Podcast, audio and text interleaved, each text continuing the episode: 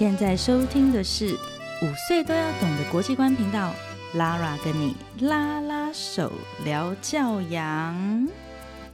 哇，今天呢，我要来访问一语未来教育基金会，好长的名字啊 的没错，执行长 Cynthia。大家听众好，为什么要这么的低调？要有磁性，要有磁性，对啊，你这么有对磁性，要搭配你一下。哎，Cynthia，你可不可以来跟我们稍微简单的介绍一下你的背景？因为这一集我们就是要聊教养嘛，嗯所以想必你是跟这方面有关的。好，教养呢，就是聊起我，就是我其实也是一个妈妈，嗯嗯，所以我有两个小孩，一个九岁的女儿，一个八岁的儿子。嗯，那为什么跟教养有关系呢？因为当妈妈就是跟教养很有关系嘛。对，当妈妈就是无时无刻的都在教养这条路上面走。嗯对啊，但是这个我刚刚介绍的这个基金会，其实就是是你你跟你先生创办的嘛。嗯，那为什么你们会创办这个基金会呢？其实呢，我们真的没有一心没有真的想要来做教育基金会。嗯他会开始，其实就是因为我帮我的小孩找幼儿园，然后呢就开始哦找各个不同的学校嘛。那只是因为帮我的女儿找幼儿园的的过程里面，让我认识了蒙特梭利这个教育方式。所以以前我也不知道它是什么，反正就是很绕口、很长的一个东西。真的蒙特梭利，然后有时候都会讲错，就对觉得很不好意思。我每次都 讲错，然后我都随便乱念，因为我想说这都不知道是什么意思。但是后来呢，因为去参观了一个这样子蒙特梭利理念的幼儿园之后，就发现其实它里面有很多理念是我跟我先生在帮我的小孩思考教育上面很很认同的一些点。嗯就例如，比方说适性的教育啊，嗯因为每个小孩可能真的有不一样的发展时间跟需求，嗯或者是让小孩练习自己做，或者是变成一个更独立，然后可以心中还有很多爱去思考别人的需求是什么的人。嗯所以我觉得他有很多核心理念跟我们想象中的教育很像。嗯哼，那因为这样就他就小孩就进了幼儿园了嘛。哦，所以因为你从开始帮小孩子在找幼儿园的这这个时间，嗯你就接触到了所谓的蒙特梭利这样子一个系统，对，然后后来你就真的是太爱他了。后来对，后来真的是因为小孩进了这样的学校之后呢，我就发现其实他的教育方式其实会影响了我。嗯当妈妈这样的的角色的时候，它其实会影响我去用什么样子的方式去看我的小孩，嗯或是甚至去看我自己。嗯。然后因为这样子的之后呢，那因为幼儿园之后就要去小学了嘛，嗯所以我跟先生又开始就是找小学，然后蒙特梭利的小学，先是先看各种小学，嗯然后但是我们因为小孩是蒙特梭利的幼儿园出来的小朋友，我们就会发现说，那好奇他的小学或是国高中到底还有没有蒙特梭利，跟那有什么不一样呢？嗯那要不要继续蒙特梭利下去？嗯所以我们又去看更多的学校，但是因为在这个过程里面。认识了很多很多的老师，然后很多的家长原本是家长的，因为自己的小孩的教育呢，就去当了老师，或者是去办学校，所以我们就觉得他们的故事让我们很有启发，觉得说、哦原来有这么多的爸爸妈妈跟我们一样，想要找不一样的好的教育选择给他自己的小孩。嗯那我们就觉得说，那台湾其实蛮好的耶，因为我们有这样子的一个自由，或者是有多元的环境，可以有各种不同的教育的方式。嗯然后每一个家庭、每一个爸妈，或者是每一个小孩，如果有机会可以找到自己喜欢的教育方式，我们就觉得很棒啊。嗯所以我们就觉得说，那既然这样，我们或许应该做一个基金会，可以来支持这些爸爸妈妈或者是这些老师，可以做他们爱做的事情啊，然后可以让他们有一些增能，或者是有一些不同的思维去做他们的事。嗯，那我们可以回到，就是我想，也许现在正在听节目的爸爸妈妈，或是甚至于还没有生小孩的人也会有。嗯那对于蒙特梭利，嗯，我先讲一个，在我的小孩还没有正式进入教育体制里面的时候，我对蒙特梭利的想法就是，好像她是一个意大利的老奶奶，嗯她所所一个她她所创办的一种方式。嗯那嗯。核心就是在于说，让小朋友可以自主的，应该不是只有自主，而是他们必须去负责任的做起自己的生活起居，就照顾好自己这件事情。嗯然后，所以在蒙特梭利，我听到的就是哦，他们要开始嗯做事，还是做工作，还是做功课？嗯呃，做工作不会说嗯做功课嘛，哈、对对，而不是说哦，我现在要去学这个了，或是我们现在是什么嗯，嗯。不 不知道，上某一个课。对对对，我们家小我们家的也没有上，就是一般比较多的幼儿园这样子，所以对啊，然后大部分的人就说哦，蒙特梭利的小孩超安静的，是怎样？是不会说话是吗？对，这也很有趣。第一个，我还觉得 Laura 很有趣的是，很少人知道蒙特梭利其实是一位老奶奶的名字。我以前也不知道，我也就想说，就是反正很绕口的一个教育方式。对，但的确，她真的是一个一百多年前的一位意大利老奶奶，现在是老奶奶了。曾经她其实是个有理想抱负的创新女性来着的，所以她其实原本呢，她其实是意大利的第一个女医生。所以她从很小的时候呢，刚开始很喜欢数学，后来他就喜欢人类发展跟自然。嗯，就是生物的发展，所以他就花很多时间去研究跟观察人跟生物嘛。嗯，那观察久了之后，他就发现好像有某一些的嗯现象是会一直重复的，然后就觉得很有趣。他说：“哦，原来人的发展是有一些脉络的，然后生物的也是。”所以他就你刚刚讲，我突然想到达尔文呢。对啊，真的哦，就是像这样子，他研究很多进化，然后就在研究，然后就开始画那个素描这样子。没错啊，他也是这样，他就是观察。很久了之后，他就发现说：“哦，原来不同的人在不同的文化脉络长大，不同的呃年代，但是呢，人好像在发展上就会有一个。”一个呃顺序，那可能时辰不同，可能有人早一点啊，有人晚一点，但是我们都会有一个大概的方向是一样的，所以他就把这一这一些各个种的人类观察呢，就分成了几个几个年龄的阶段，所以就是零到六岁啊，六到十二岁，十二到十八岁，然后十八到二十四岁，就从出生一直到二十四岁变成一个成人，所以他就把不同的阶段分了之后，他就说，其实我们每一个人在不同的阶段，就只是有不同的身心灵上面的需求需要被满足，那。如果我们的外在环境，就是包括我们在学习的场域啦，我们的家庭啊，然后包括陪伴我们长大的这些成人，所以是爸爸妈妈也好，主要照顾者也好，或者是老师也好，如果我们有不同的思维，或者是理解这些发展的需求的时候，我们用这些嗯方式去呼应小孩的发展需求的时候，其实每一个人都可以发展的很自然，然后也可以发展的非常好。所以为什么后来变成一个教育方式，是因为这样子。哦，OK，因为我记得大概它是不是在十多年前在台湾流行起来的，还是更久？好像更久哦，因为其实可能在三十，就是三十年前吧，在台湾就开始有蒙特梭利的幼儿园。可是呢，它其实大概到近年，大概十年内才开始有蒙特梭利的小学比较多。因为教育三法、实验教育三法过了之后，其实台湾的教育环境可以更多元，所以后来就出现了很多这样子的一些实验教育的团体，然后现在还有机构。其实我听说台湾算是全世界，而且就算不是全世界，也是全亚洲，就是最自由在教育的方面，其实我们是最自由开放的。嗯，我们真的是法令上有开放了非常多的，就是你可以申请自学，然后你可以申请，比如说嗯实验学校、实验机构这样。Even 现在在德国自学好像都还是一个不是合法的管道，真的。对，所以其实我们相对真的很开放。我们相对真的很开放，尤其是你当你再回头去看那个，嗯，韩国哈，南韩，它不是有之前有一个韩剧叫做什么《自由之城》吗？不知道，我没有在追剧，因为妈妈不能追剧，因为追剧就一定要没天没夜，所以妈妈一定要追剧，不追剧不是人生，就过不去，过不去，人生太苦闷。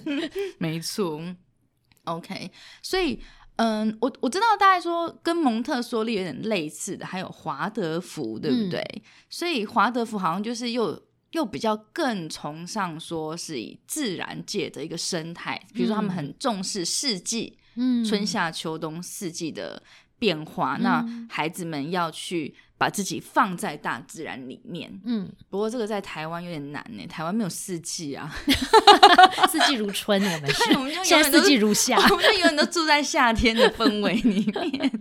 所以我想新加坡应该就比较比较难做华德福实验了。好，那这个是因为我会提到华德福，是因为我们家小朋友你就知道他是念德国体系的学校。那我发现，就是我们的幼稚园，它是三到六岁都是混龄的，然后老师的一些教育的方式，其实也是好像是有综合华德福跟蒙特梭利这样子的一种这种教法。那到底他们俩差异在哪里呢？其实我知道的也。不是很多，嗯因为我们家小朋友在蒙特梭利嘛，嗯所以我其实只有稍微了解一下华德福。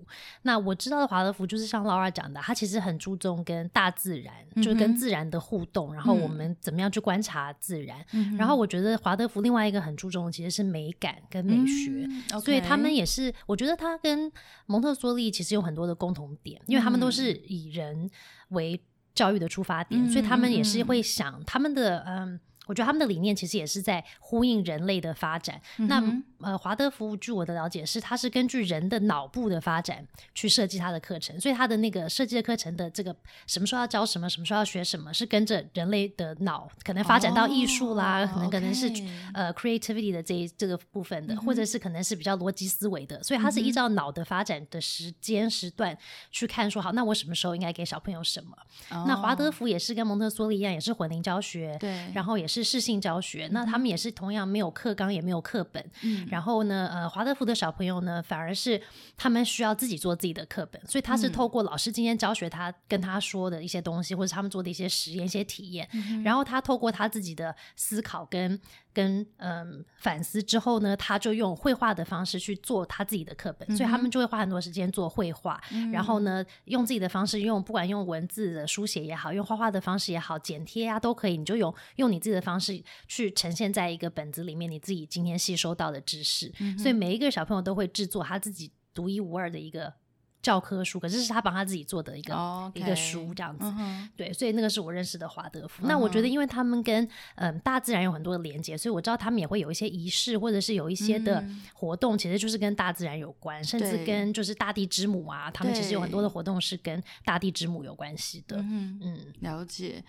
嗯，我刚刚忽然想到，你刚刚有提到，就是说华德福比较重视美感。嗯那我记得我我有一个朋友，然后他的小朋友也其实也是蒙特梭利的幼儿园，然后到现在一样是小学，嗯好，像叫什么花花什么？是吗？长华吗哦，长华，对，嗯他在长华。那他曾经给我看过，就是他们在幼稚园里面也是自己做的一些书或者嗯本子。其实我觉得哇，他们怎么写字都这么漂亮？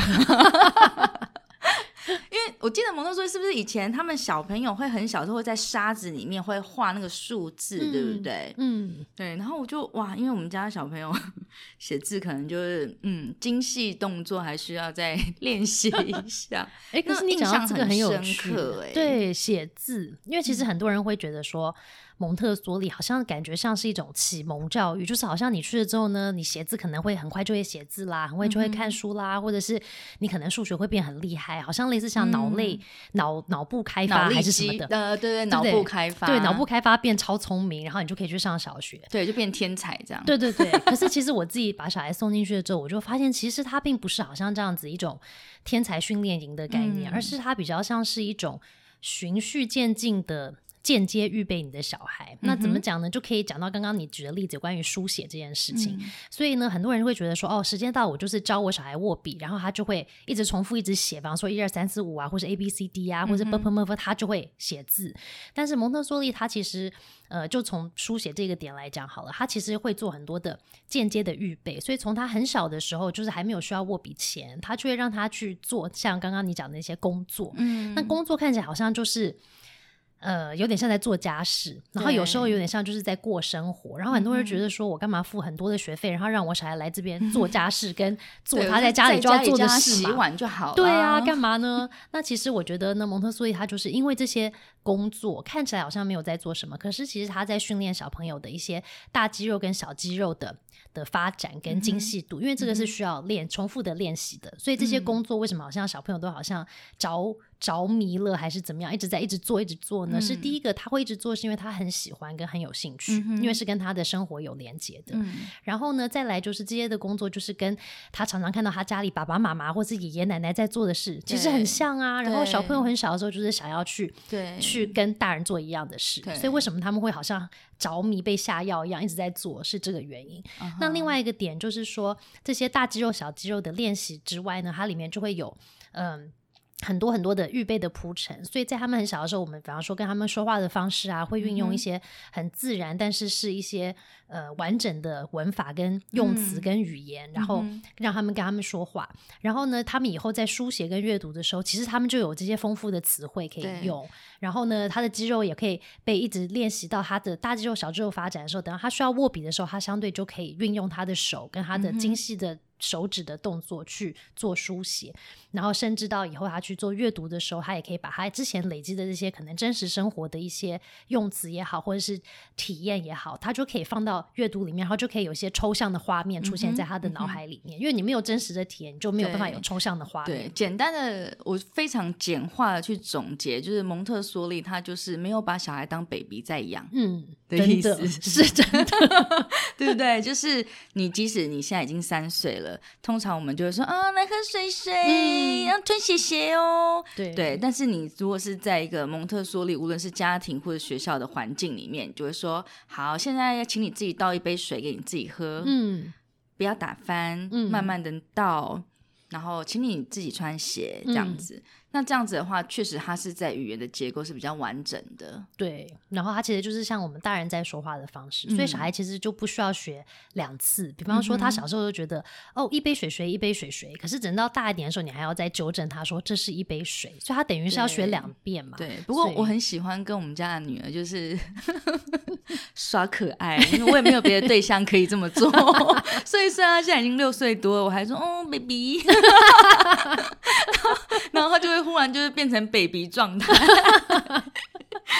好，其实我我我刚就是忽然还有想到一个例子哦，嗯，就是自从我们小朋友上幼稚园，就是进入这个德国教育系统之后，其实，在暑假的时候，只要我有办法，我就会带他们去德国做一个比较一个多月的 long stay。嗯，那在这一个多月的时候，我们会尽量去安排当地的幼稚园进去。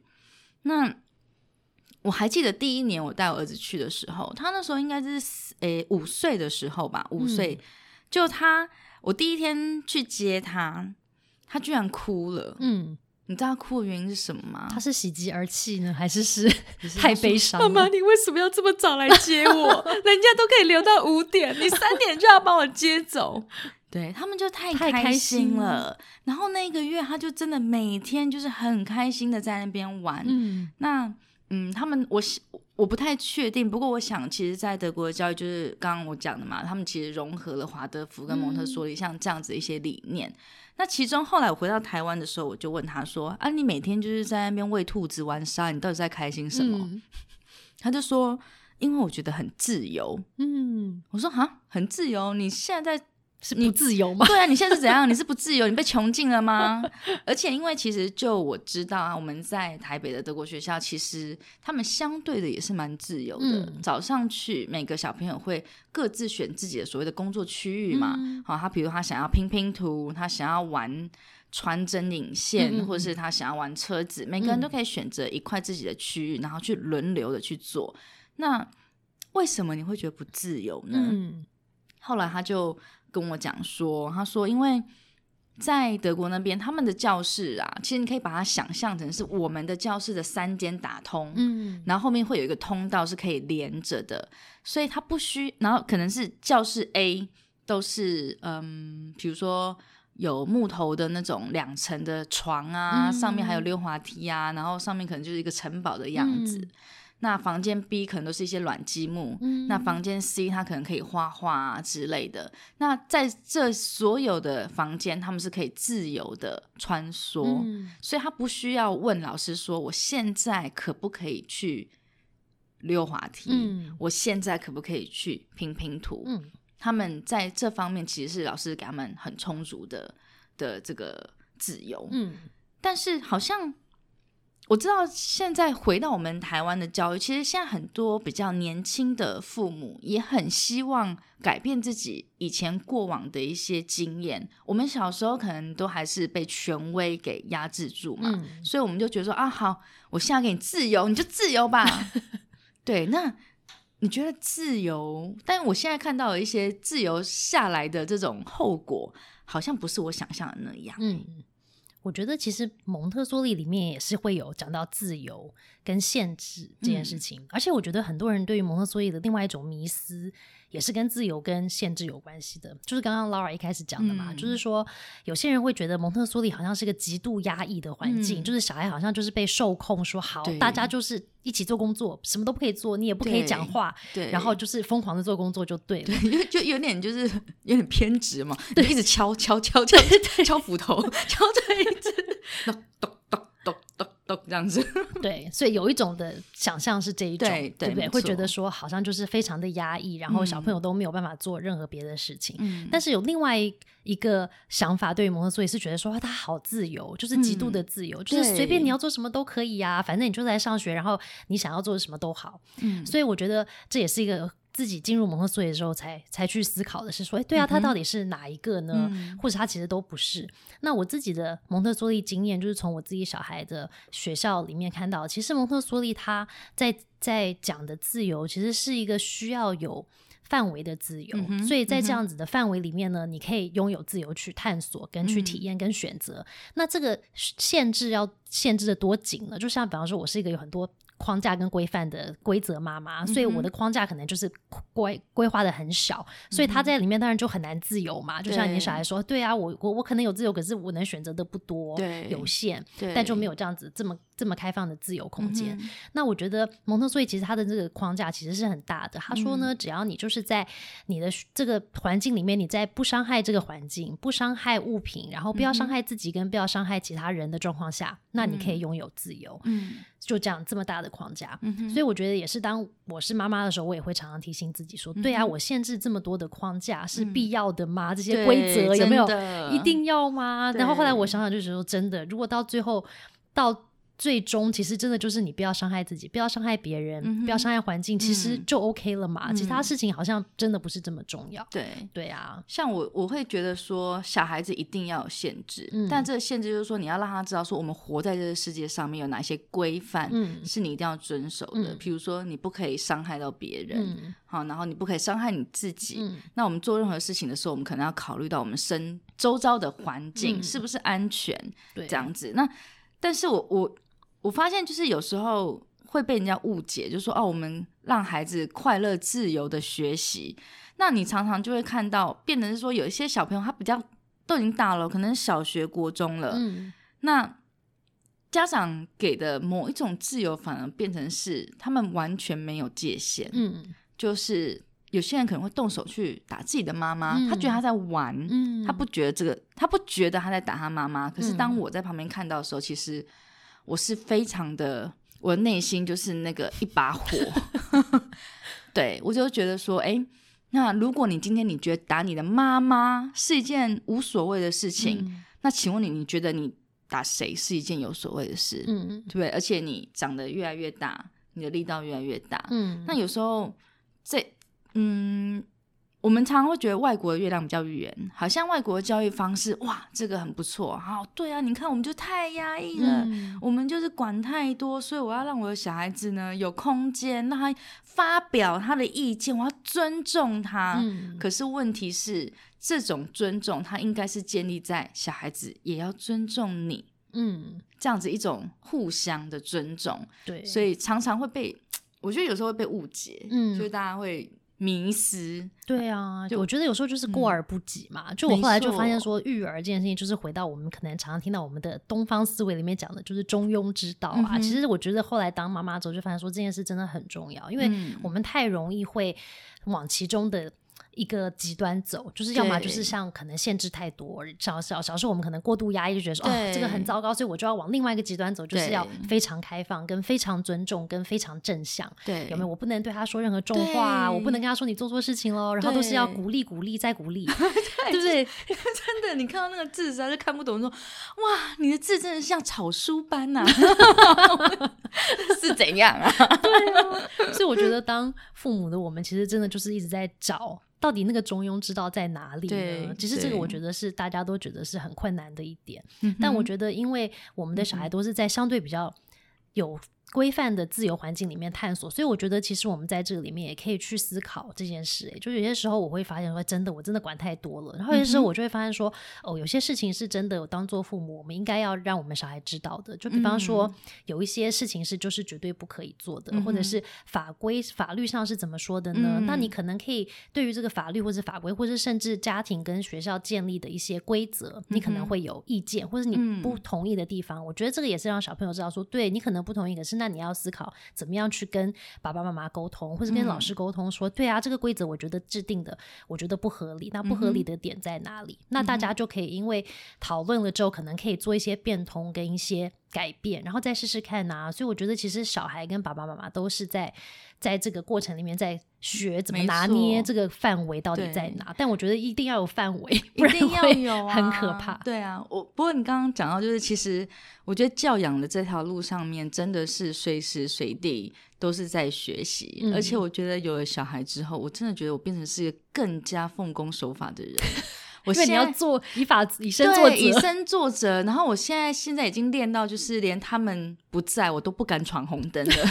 然后就狼得走踢那块，如果不小心被哪个孩子看到，我就觉得我会很 对呀，你怎么交代，对不对？对，就说对。所以最后我想要总，就是用我自己的一个想法去总结，就是我自己在教养路上面想跟大家分享一下。我觉得这么，你看我小孩子已经大的快十岁了嘛，我觉得就一句话，就是言行一致。嗯，对。就是真的是你你说的跟你做的要一致，那这个也包含就是你要说到做到。对对，不是说到做到，不是只有说什么，哎，我如果说你不写完功课，我就不带你出去玩，只有这这种惩罚性的说到做到而已哦，而是就是所有的大大小小的事。你知道，我刚刚忽然在来找你的路上，我就忽然想到一个例子，我们家。嗯，我们家小朋友大概在，其实大概就这一两年之前哦，几乎是啊，不要我不要这样说，我我其实我儿子的前三年，嗯，我那个时候真的是。还蛮自我的，所以他就陪我看我要看的影集。我想反正无所谓，他又看不懂，就不管他。但是自从他开始上学之后，我开始非常有意识到这件事情，所以我们家的电视基本上就是关起来。所以我刚刚就说，妈妈要追剧就只能晚上睡觉后追。嗯，那不过还好，我们家早睡，我们八点就睡了，所以八点之后就是我的时间。那我又要工作嘛，工作完就看剧，然后。我基本上已经很多年没有在他们面前看电视了，嗯，所以有一天就是。就这几个月而已哦。有一天中午他们就放假，然后那天我就真的很想要看电视。我觉得哦，你们假怎么这么多啊？妈妈早上追剧时间都被占据。不是妈妈，就是中午吃饭就二十分钟，想要就是稍微看个那个《Big Bang Theory》，你知道吗？就是开心笑一下这样子。然后我就趁他们在房间的时候，我就开啊开我的电脑。那来不及关，他们就冲出来了。然后就说：“妈妈，我第一次看到你在白天看电视。”哎。然后其实他那句讲完之后，我真的是还蛮骄傲的，表示说，哎，我真的还是有做到，因为我们家就是白天不看电视，他们能够看电视的时间就是晚上或者假日，他已经做完他的事情。嗯，那当然随着年纪越来越大，其实规定慢慢就放松了嘛。不过就是前面几年，我就是还蛮坚持的，所以我就觉得说，哎，所以我基本上很努力的再去做到这个。言行一致跟说到做到这件事情，因为我们常常会用自己做不到的事情去要求小孩。嗯，那难道我们小孩都是圣人吗？对呀，我们自己也不是圣人。对呀，我们自己不是圣人，然后叫人家考一百分，那我自己考过几次一百分？真的，我就是常常会有这种感觉，所以我就会每次都告诉我自己说，如果我自己。都没有做到，我凭什么去要求他？嗯，那我，但是我可以一跟他一起去尝试。对呀，因为我们有时候也要自己做了之后，才发现说原来是这么的困难。没错，就像我们去看他们踢足球比赛，哦，我们都很会喊呐，跑啊，你干嘛不跑？脚不会动吗？两只脚在干嘛？粘住了吗？最好自己去跑跑，自己踢发说球球到哪去了？对，然后就是球没有射进门，哦，天哪，怎么会这样子啊？是不会射门哦。对，真的耶。可是我觉得这个就回到刚刚你讲，就是规范啊。就当我们制定这些规范的时候，有些时候就是因为我们自己试试看，自己以身作则的时候，才发现说，哦，这个规范可能很有问题，或者它其实就是不合理嘛，很难做。那离我连我们是成人都做不到的，那小孩更难做到。对，我觉得大家可以给自己一个挑战，就去做一件你一天到晚叫小孩做，可你自己从来不做的事情，嗯，然后去感受一下那个那个流程。然后你看你自己有没有做得到？嗯，如果你自己做得到的时候，你就可以跟他分享说：“你看我都做到了。” 而且你可以分享你到底怎么做到的，对不对？就是说，哎，我发现这事情真的很难，但是我用了什么方法做到？你要不要也试试看？对，或者你做不到的时候，你就可以跟他说：“哎，我做不到，你教我一下。”嗯，对，对啊，我觉得这样子还蛮好，就是大家可以对于什么事情要做跟不要做这件事情，可以有更开放的一个讨论跟分享的空间嘛。没错，谁说爸妈一定要高高在上？嗯，对啊。好，谢谢今天 Cynthia 的分享。所以，如果说，嗯，各位听众啊，爸爸妈妈，或是即将未来会生小孩的人呢，或者对教育有兴趣的人，也可以去听一听 Cynthia 的 Podcast，叫做。我们的 podcast 呢叫做妈很想聊。那如果不爱听 podcast 的人，可以来看一下我的部落格，叫做妈哎不对哦，在 意在意在育儿，意在育儿，意思的意对，意在育儿，跟妈很想聊。对的，好，谢谢 Cynthia，谢谢 Laura。五岁都要懂的国际观，Laura 跟拉拉手聊教养，我们下次空。中见，拜拜。